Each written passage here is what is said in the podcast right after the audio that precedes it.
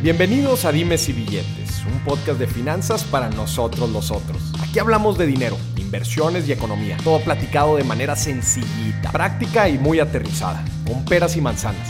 Yo soy Maurice Dieck, un fiel creyente de que necesitamos educación financiera para tomar mejores decisiones en nuestra vida. Y también creo firmemente que juntas la educación e inclusión financiera son pilares fundamentales para que todos tengamos una vida mejor. Así que prepárate. 3, 2, 1. Comenzamos.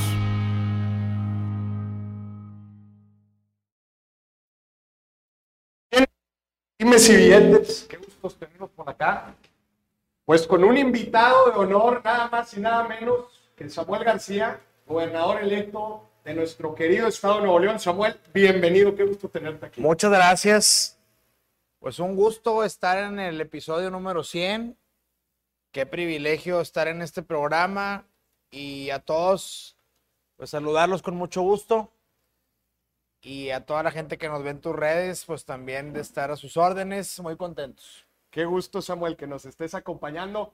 Un saludo a toda la gente que nos está viendo en vivo y la gente que nos está viendo aquí en Groundwork directamente. Samuel, ¿por dónde empezar? Voy a ir directo porque sé que tienes el tiempo muy apretado. Samuel, ¿qué revolución has hecho en México? ¿Qué revolución? Y quiero, quiero que la gente te conozca. Este, se hacen muchas preguntas. ¿Cómo Samuel llegó 33 años a ser gobernador de un estado tan importante como Nuevo León?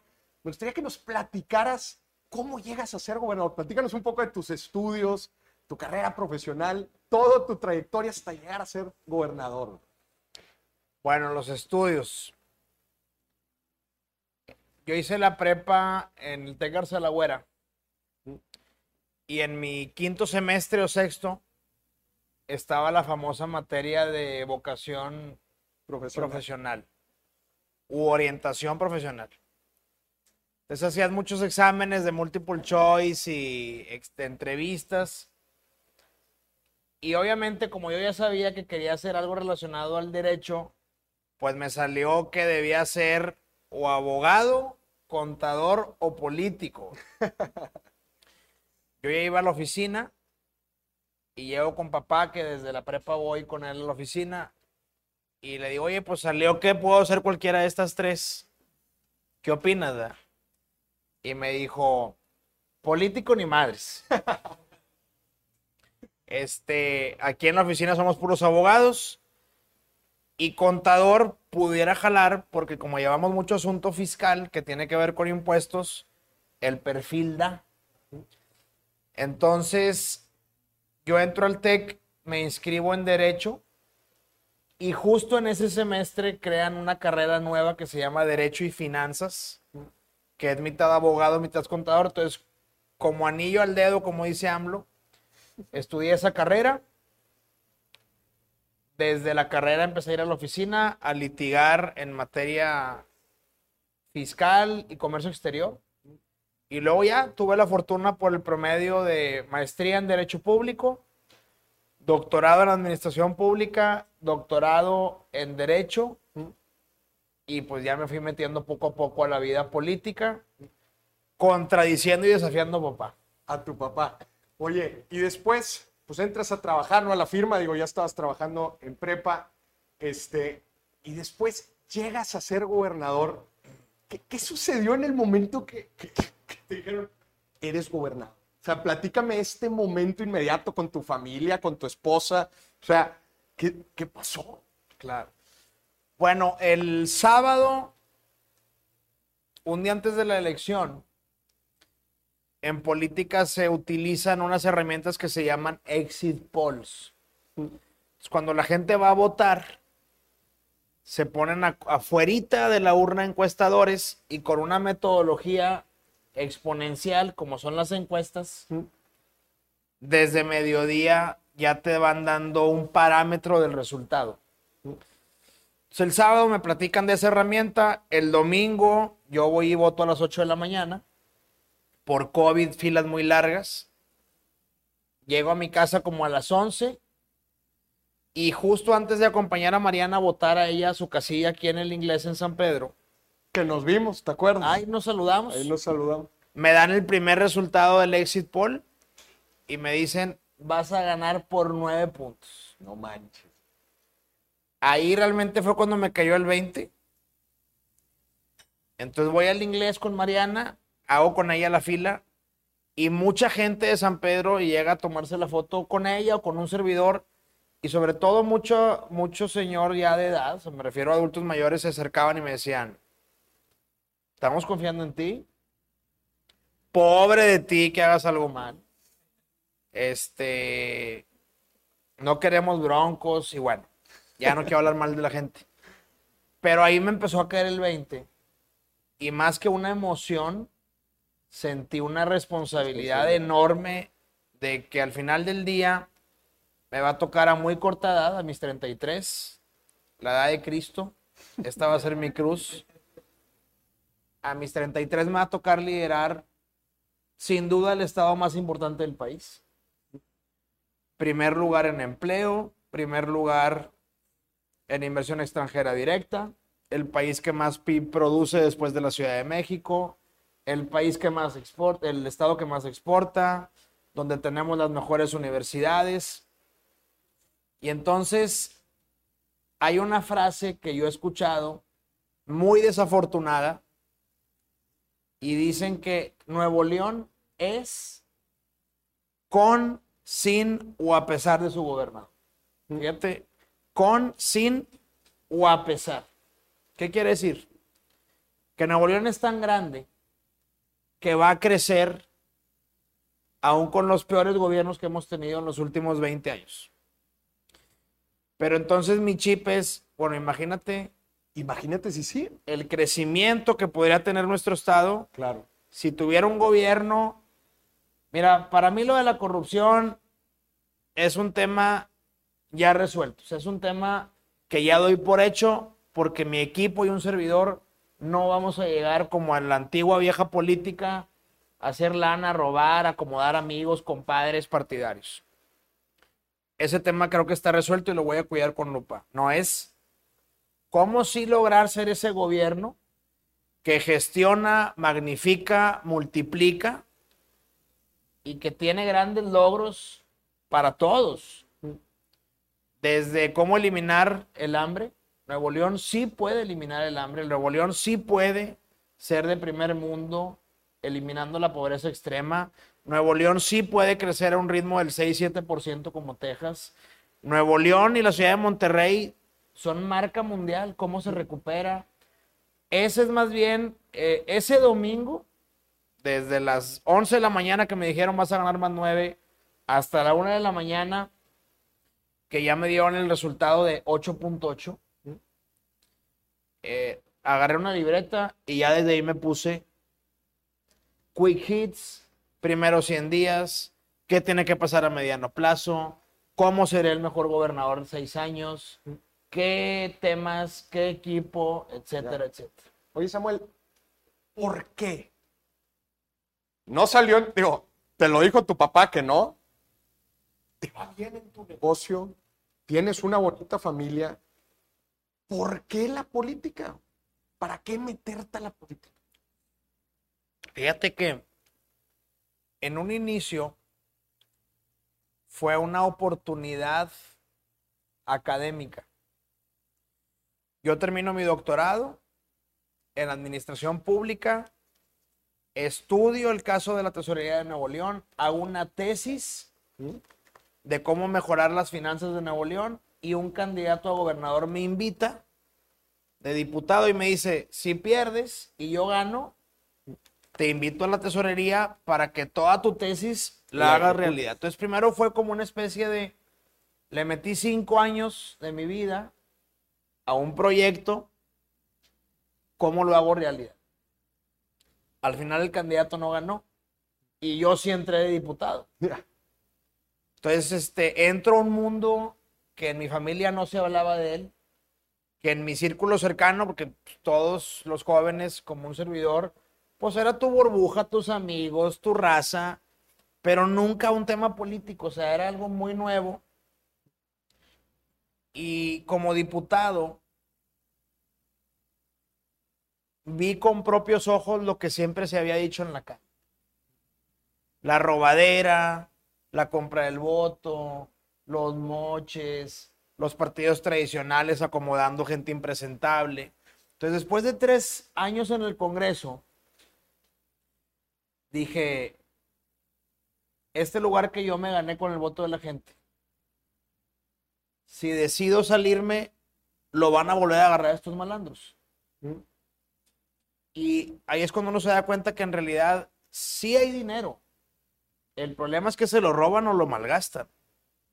Y si mi especialidad era el tema financiero, pues yo creí que le podía dar un plus a mi estado. Entonces termino mi, mi diputación y dije, si aquí en Nuevo León, con un presupuesto de 100 mil millones de pesos, se roban todo esto, pues creo que puedo hacer un mucho mejor trabajo yéndome al Senado a cuidar y vigilar el dinero público de un presupuesto de 6 billones de pesos.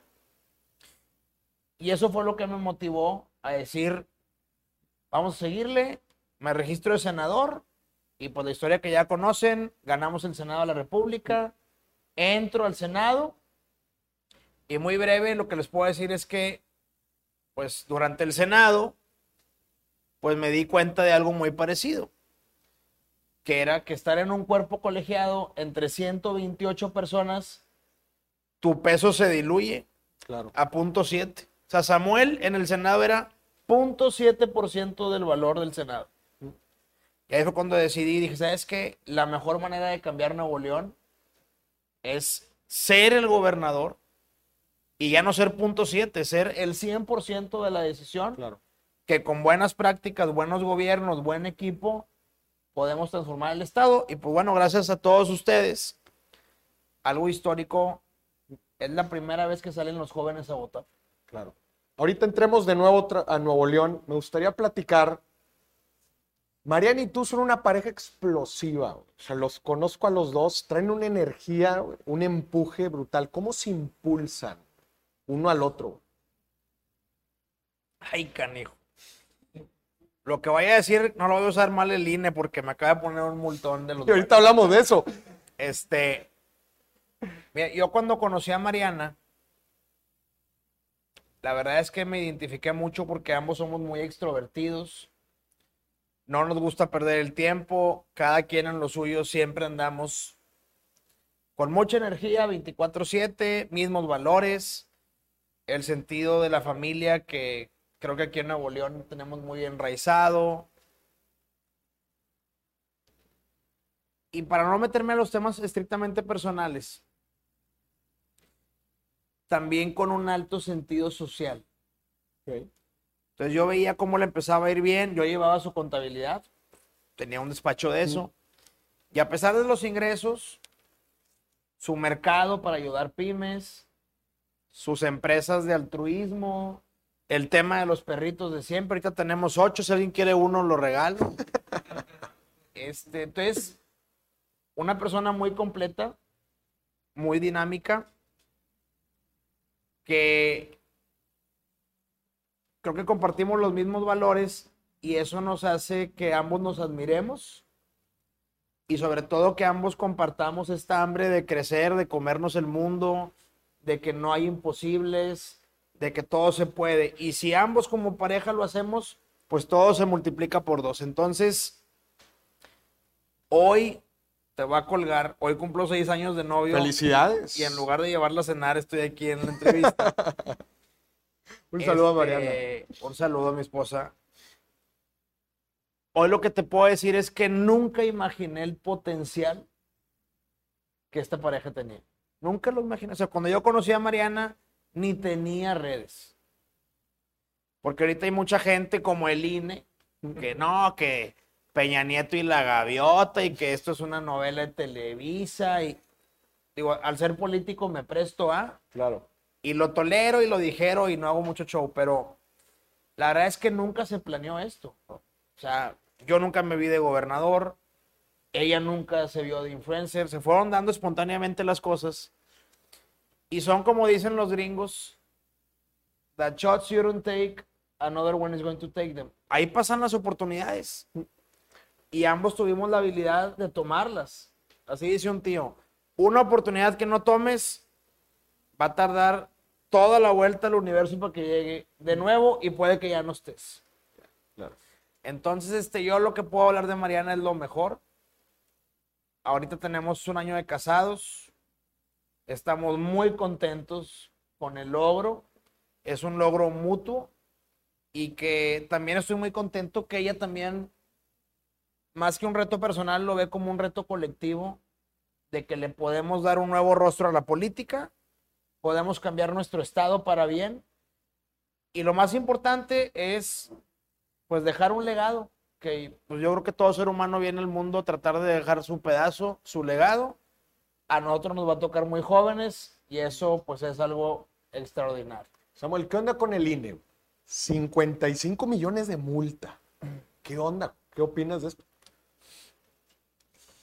Pues mira, yo como senador de Movimiento Ciudadano, el INE, para quienes no conocen la institución, es el órgano que regula las elecciones, tiene 15 consejeros con derecho a voto, pero también tiene representantes de los partidos con derecho a voz sin voto.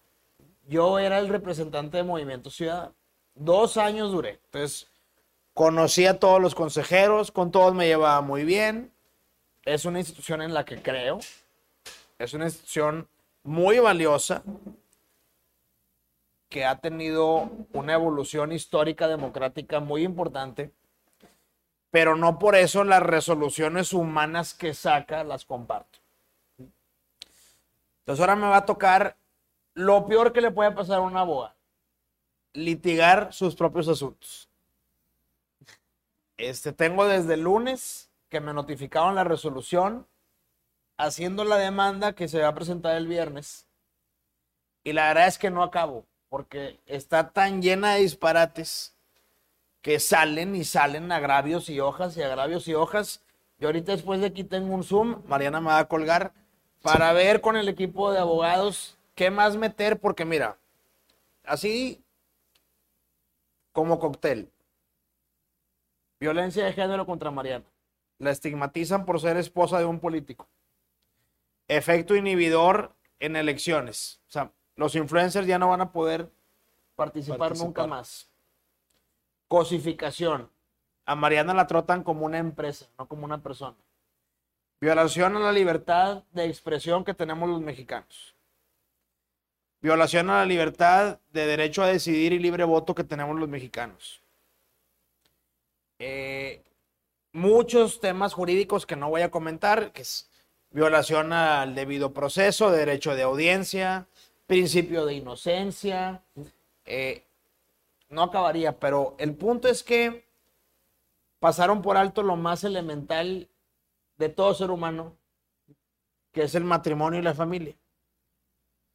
Yo les pregunto a ustedes, ¿se imaginarían el escándalo que se hubiera hecho público que Mariana me hubiera cobrado 28 millones de pesos?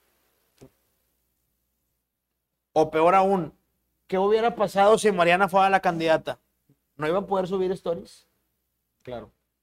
Entonces es una resolución aberrante, antijurídica, inconstitucional, que hasta el mismo presidente hoy en la mañana salió, a decir, salió a decir que era una aberración y yo no tengo duda que en el tribunal se va a ganar, pero lo más importante para nosotros es dejar un precedente. Claro de que el apoyo entre cónyuges no tiene precio. O sea, ¿qué mensaje le estamos mandando a México? El interés superior de la familia, de los cónyuges, del apoyo mutuo, permanente, constante que debe haber entre esposos. Claro.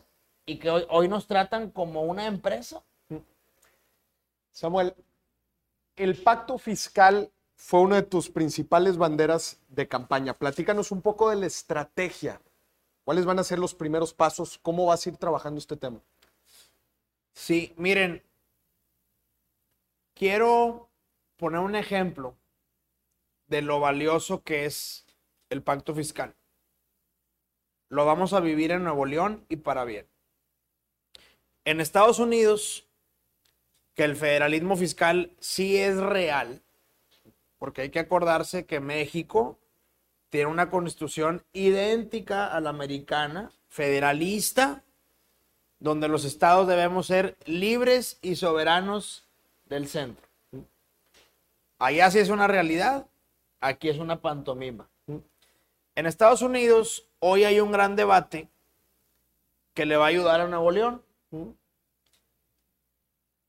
Los impuestos los cobran los estados. Entonces California decidió su gobernador y su Congreso cobrar income tax, impuesto al ingreso, una tasa muy alta. Y no quieren cobrar property tax, que es a los inmuebles. Texas, al revés, dice no. Aquí el gobernador y el Congreso de Texas, mejor cobremos property tax muy alto y no cobramos income tax. Cada estado decide su vocación, sus leyes, sus impuestos. Entonces, fíjense, esto que generó que todas las startups, todo Silicon Valley, le dijera a su gobernador de California, oye, espérame, yo invierto miles de millones en mis apps, tengo ingresos multimillonarios y una oficinita de dos metros. No es justo que me estés cobrando income, cóbrame property tax.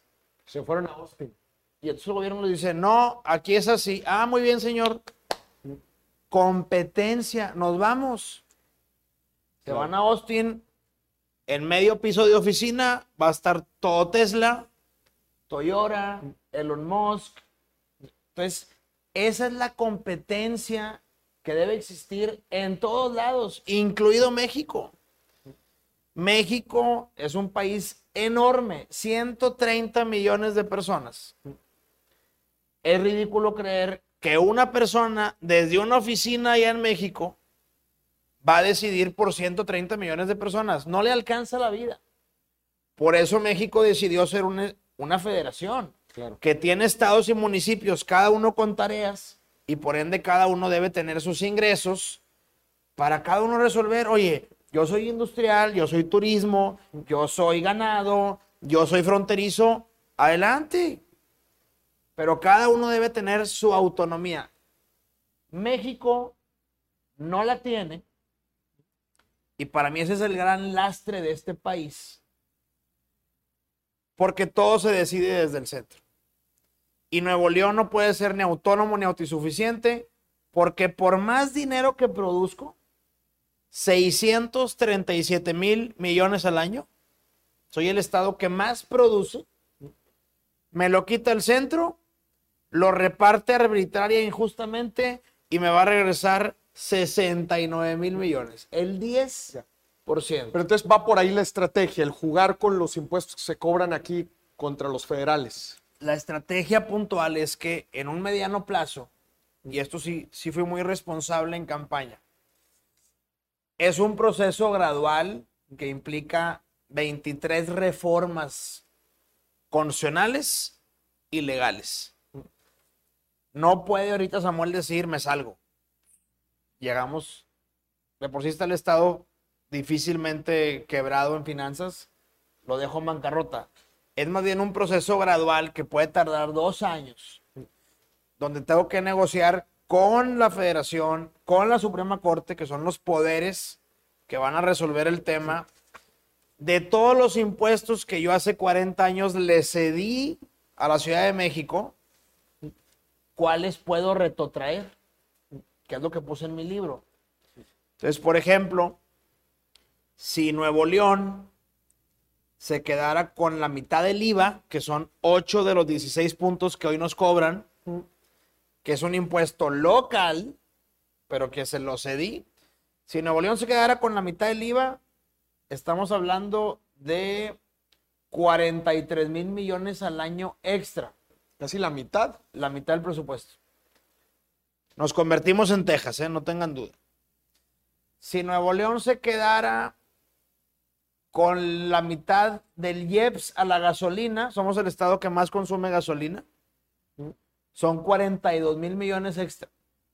Ya doblas el presupuesto. Si Nuevo León negociara que el impuesto sobre la renta a personas físicas se lo queda el Estado. Somos quien más pymes, personas físicas tiene. 20 mil millones. Entonces, lo que no se vale es quedarte cruzados y decir, no, tú sigue cobrando todo. Claro. Entonces, el, el planteamiento es ese, sin quebrar, sin reventar, reconoce que un peso que se invierte en Nuevo León es 10 veces más productivo que un peso que inviertes en otro estado. Claro. Y al final, si quieres, oblígame y con gusto a generar derrama en Guerrero, a hacer transferencia de tecnología a Oaxaca, a invertir mi manufactura en Chiapas. Con gusto, pero ya no me puedes quitar el 90% porque estás atrofiando el Estado y apalancando al país. Claro. Y eso es lo que yo creo que nuestra generación debe estar convencida que no podemos perder más el tiempo en un centralismo que ya se probó que no funciona. Y esa va a ser la lucha de Samuel como gobernador. Un tema de vida, que para mí es el federalismo, pues ahora como gobernador voy a tener mucho más peso para que sea real. Claro. Samuel, ahorita mencionas de nuestra generación, pues es la generación de los jóvenes. Nosotros crecimos con grandes historias de los industriales de Nuevo León. O sea, Monterrey en los 70s, 80s era, era muy reconocido a nivel nacional. Y a mi percepción, y esto es algo muy, muy personal, se ha quedado el liderazgo regio dormido. Y con dormido me refiero a, vas tú a un, un Jalisco, ¿no? Con toda la innovación y ves todo lo que están haciendo de emprendimiento y dices, ¿y dónde estamos los regios con todo esto, teniendo tan buenas universidades, teniendo una gran IP? ¿Es Nuevo León el gigante dormido? Yo creo que no. Este, sin que se me ofenda la gente de Jalisco, que por cierto les damos ganando en las Olimpiadas. Después de 18 años, por fin Nuevo León les vamos a ganar en las Olimpiadas. Felicidades a todos los atletas de Tokio y de la Olimpiada. La verdad es que Nuevo León, creo yo que se encasilló en industria y autopartes. Y somos los mejores del mundo. O sea, aquí vienen armadoras, Freightliner, Mercedes, y conmigo van a llegar muchas más. Pero creo que si nos cerramos que de los 16 abanicos de clusters que hay, startups, cine, videojuegos, electrodomésticos, nos hicimos tan buenos en autopartes y ahí el gobierno se volcó completamente. Entonces llegó Kia, Hyundai, Mercedes. Pues sí, pero hay otros clústeres, otras industrias como los startups, que por ejemplo en Jalisco tienen un centro de innovación en la capital, en el centro. La raza llega ahí a hacer sus proyectos pues, a pie.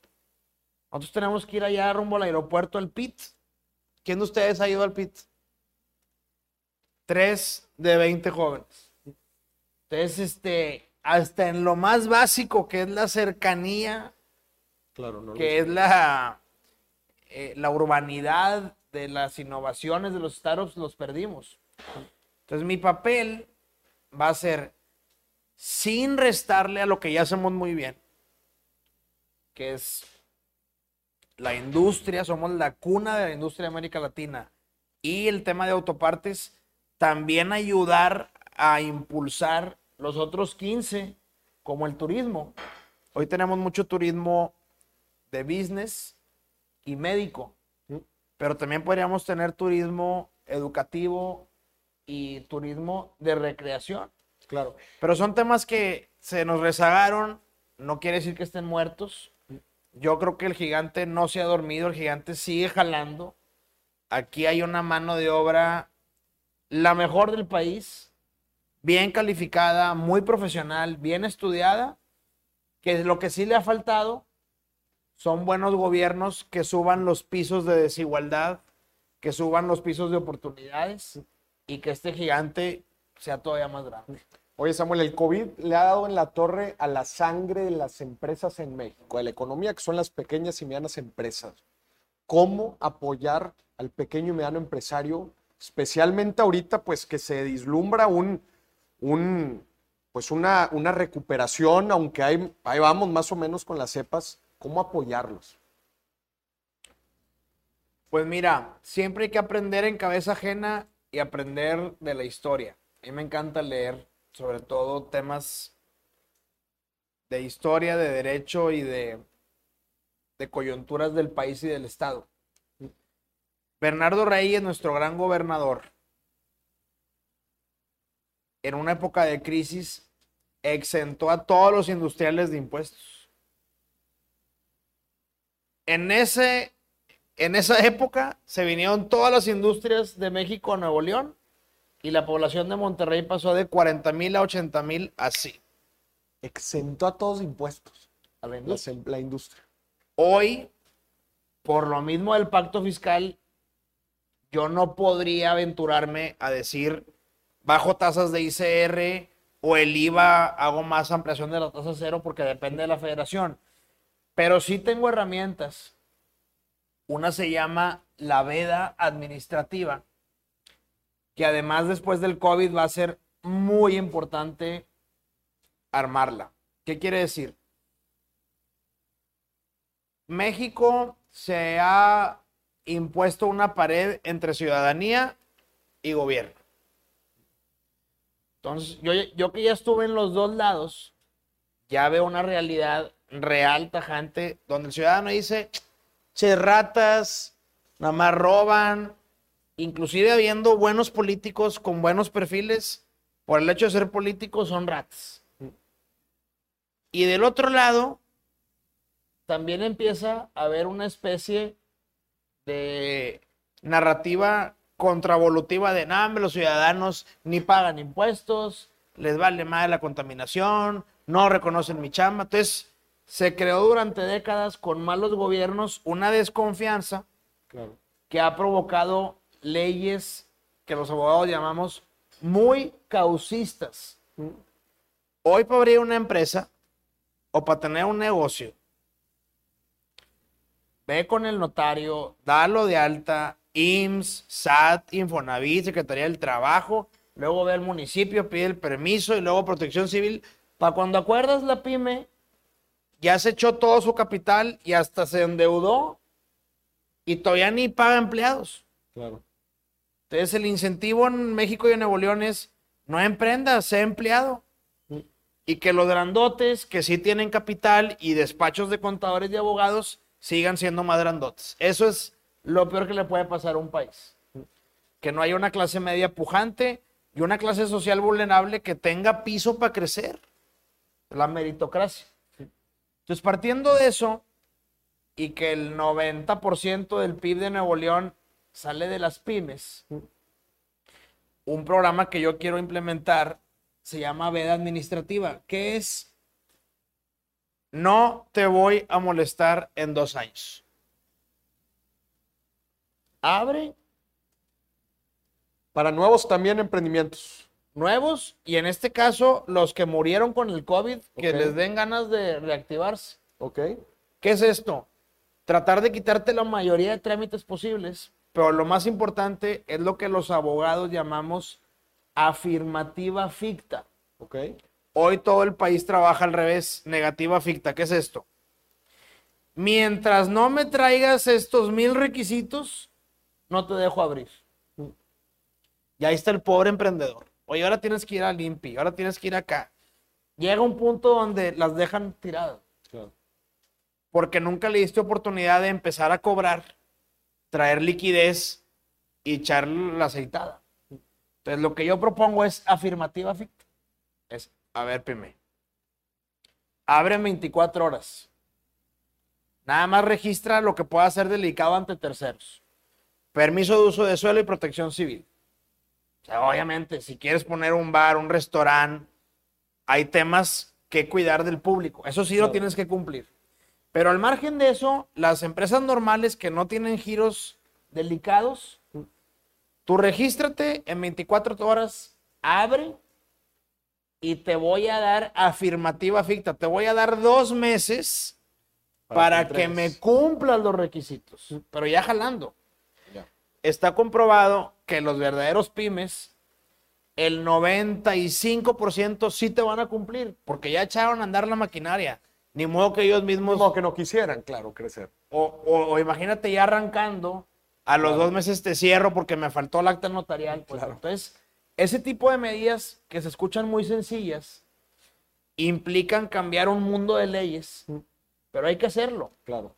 Entonces, yo lo que he propuesto para las pymes es, en Nuevo León, que voy a tener la potestas de aplicación de la ley, voy a tratar de ser muy relajado y buscar la positiva ficta para que aprovechando la economía, la reactivación sea muy fácil. 24 horas abrir una empresa. Oye, jaló, no jaló, el promedio mundial es que el 80% truene. Pero te la hice fácil. Si al mes, mes y medio, dos semanas viste que no pegó, no te lo hago caro. Claro. Vuelve a empezar, no pasa nada, órale, otra. Pero no te inquiacero. Oye, ya si a los dos meses me cumpliste, te dejo un año y medio, dos, jalar. Y ya que haya realmente, pues, liquidez, crédito, empleados, ahora sí, acércate al IMSS, acércate al SAT, venme a pagar nómina. Pero ya que, ya que demostraste que brincaste la curva de los dos años y que ya eres sí. una pyme exitosa. Eso lo hacen pocos países, pero los que lo han hecho, ha sido un hitazo. Samuel, vamos a futurear, ya para ir cerrando la entrevista, vamos a futurear seis años. Estás terminando tu sexenio. ¿Cuáles son las métricas de éxito? O sea, que tú digas, lo hicimos bien. ¿Qué debió de haber pasado? Ay, qué pregunta tan complicada, porque en seis años me lo vas a sacar. y me voy a automedir. Pero mira, lo más importante para mí son los indicadores básicos de empleo. Nuevo León tiene una gran virtud y somos víctimas de nuestro éxito. Somos tan buenos en lo que hacemos que siempre hay empleo y por eso siempre hay migración y por eso hay tráfico, pero porque somos un polo de atracción. O sea, hay que partir de que somos víctimas de nuestro éxito. Aparte, qué mejor manera de verlo de un sentido positivo, ¿verdad? Entonces, tiene que seguir habiendo mucho empleo, pero mejores pagados. Esas empresas fantasma, outsourcings, que pagan los mínimos para robar, eso se va a desaparecer. Buenos empleos, tiene que haber movilidad social, que nunca más en Nuevo León tu condición social te enfrasque. Cualquier neolonés va a tener el mismo piso y derecho a salud, educación y servicios. Si eres flojo, ese es tu boleto. Yo, gobierno, te garanticé crecer. Si eres vivo y astuto y te mueves, el Estado te tiene que poner todo para que te hagas billonario, porque tuviste las mismas herramientas que tenía el piso mínimo de Nuevo León. Entonces tiene que haber empleo, movilidad social, y yo creo que el gran tema es cómo logro arreglar la contaminación, cómo logro arreglar el tráfico y la seguridad. Creo que esos cinco componentes van a medir si realmente fui un buen gobernador.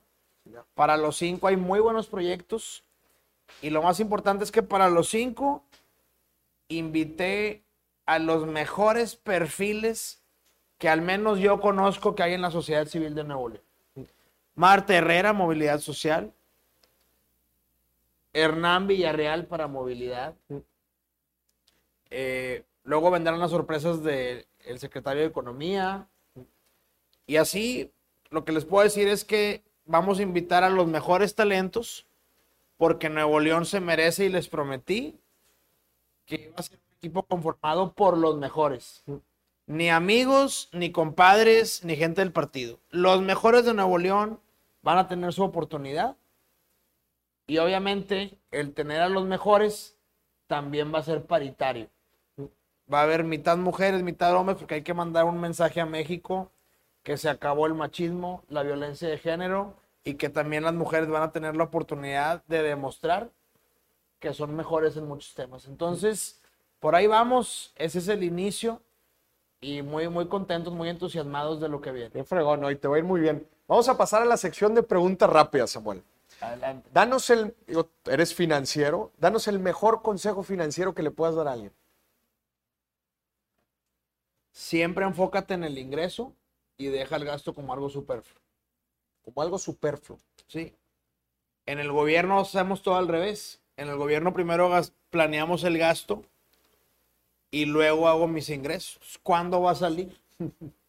Yo creo que en Nuevo León, que hay mucho empleo, eh, si la gente realmente se preocupa porque entre lana, eso le va a generar un valor para luego poder poner porcentajes de qué invierto, qué gasto, qué puede ser lujo, qué puede ser necesidad. Y no al revés, que yo veo una sociedad sumamente consumidora sin importar su nivel de ingreso.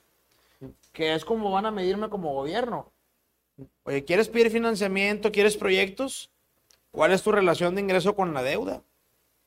Si mi deuda o mi servicio de la deuda es el 5 o 10% de mi ingreso, adelante. Claro. Pero si llego al punto como muchas familias o jóvenes que mi servicio de la deuda o mi deuda es la mitad de mi ingreso, vas muy mal. Entonces yo siempre he dicho, a lo que más le tienes que dedicar tiempo desde el punto de vista financiero es al ingreso. Si hay ingreso, se abre el abanico. Buenísimo. Samuel, danos un gasto culposo que tengas. La verdad es que desde que entré a política, muchos hobbies y temas este, se, se tuvieron que hacer a un lado. Hoy por hoy, así que tú digas gasto culposo, tan no hay que no se me vienen a la mente.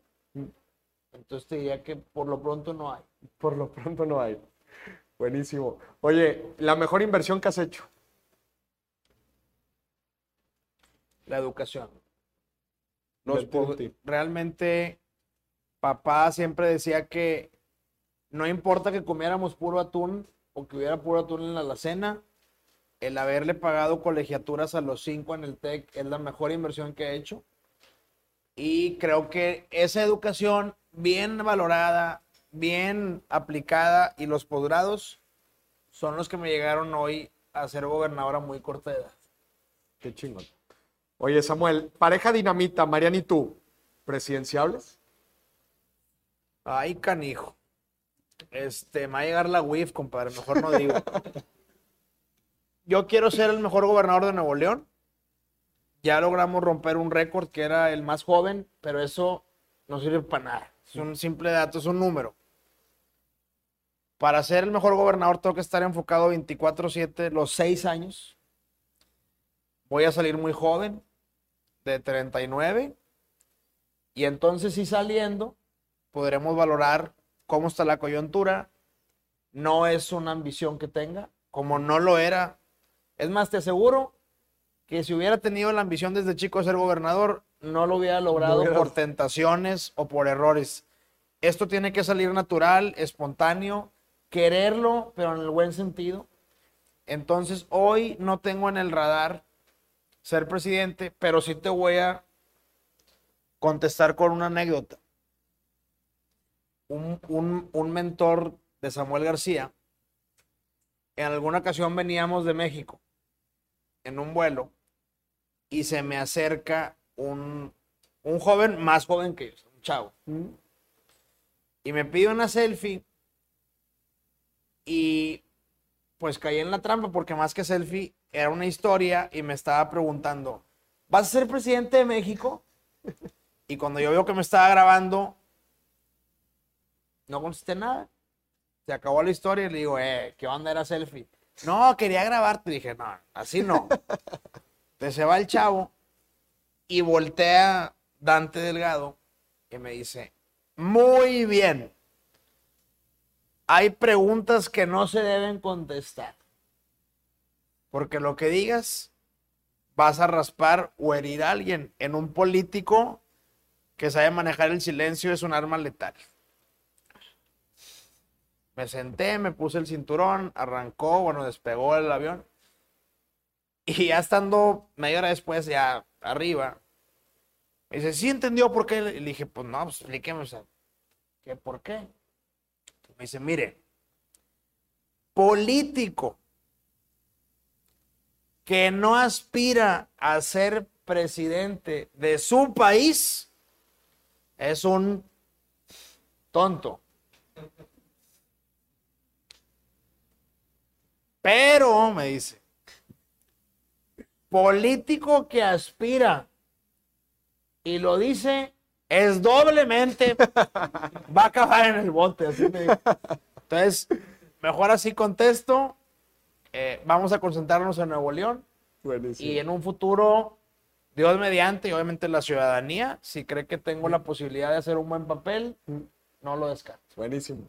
Samuel, para cerrar el episodio, tú te has convertido en una imagen de cambio, como así lo has dicho durante toda la campaña, una imagen de cambio, una imagen joven, fresca, de- que, muchos jóvenes como nosotros lo hemos visto como eh, punta de lanza en la transformación de muchos sentidos que necesita nuestro país.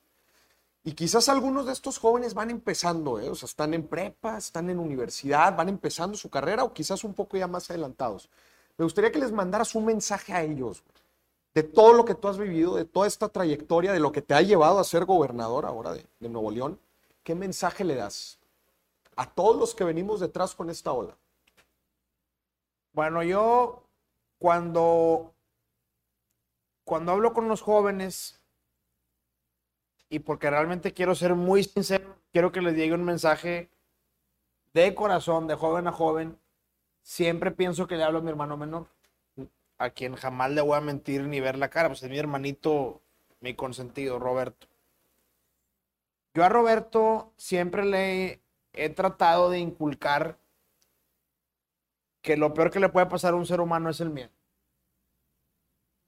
O sea, el miedo hasta fisiológicamente está comprobado que te bloquea. Entonces, muchos jóvenes, yo lo veo en la política, brillantes, genios, traen un don para ser políticos, vienen de familia política honesta, o sea, el abuelo gobernador, y les da miedo hablar en público. Un día agarran un speech y ante 20 personas y la tembladera y sudorosos, y ese día dicen, no vuelvo, y esto no es lo mío. Y sí era lo tuyo, pero nunca lo habías experimentado, tuviste miedo, te bloqueaste y no salió bien. Yo todavía hoy en día llevo seis años. Hay días que ante discursos complejos o temas complicados, pues te entra el nervio. Pero lo importante es entrarle. O sea, hay que ser entrones. Hay que ser valientes. Cuando uno quiere algo, como dicen, lo fácil, lo que no se batalla no se disfruta. Todo cuesta. Tienen que entrarle, dedicarle tiempo, tener muy bien claros los objetivos, qué es importante, urgente, qué es importante, no urgente, qué no es urgente, pero sí importante. Y lo que no es ni importante ni es urgente, no le dediquen un segundo. Yo he visto jóvenes perdiendo tiempo en sonceras. Que digo, estuvieras leyendo un libro, una herramienta, un idioma, se pueden meter horas en- o días en sonceras que no les van a traer nada. Entonces, yo a los jóvenes les digo, como le digo a mi hermano Roberto, el tiempo es clave, el tiempo es finito, éntrale a todo. Si algo te gusta, no puede estar el miedo de por medio. Como digo yo comúnmente, all in. O sea, tenemos que ser jóvenes disruptivos. Si realmente queremos cambiar el mundo, empecemos por cambiarnos nosotros. Y luego cambiar a nuestras familias, y luego nuestra colonia, nuestra comunidad, nuestro estado. Y ya que superes toda la cebolla, ya puede ser un Bill Gates y tratar de cambiar el mundo. Pero no esperemos empezar al revés y cambiar el mundo si nuestros vicios, nuestros piojos, nuestras telarañas no las podemos enfrentar. Ese para mí, cuando a mí me dieron ese dicho que fue papá, me ha hecho Qué chingón. tomar muchas oportunidades, abrir muchas puertas, porque simple y sencillamente el no ya lo tiene.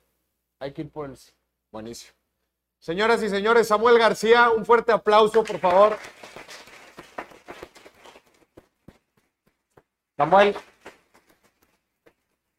te tenemos aquí un regalito para cerrar. Oye, muchísimas gracias. Sé que te, que te No, tienes que ir a armar la estrategia ahí con el INE y después festejar con Mariana, no manches. Oye, ese regalito lo voy a reciclar, estimado. Porque no he comprado el de Mariana, pero mucho gusto saludarlos. Estoy a sus órdenes. Cuídense mucho. No, pero el otro también.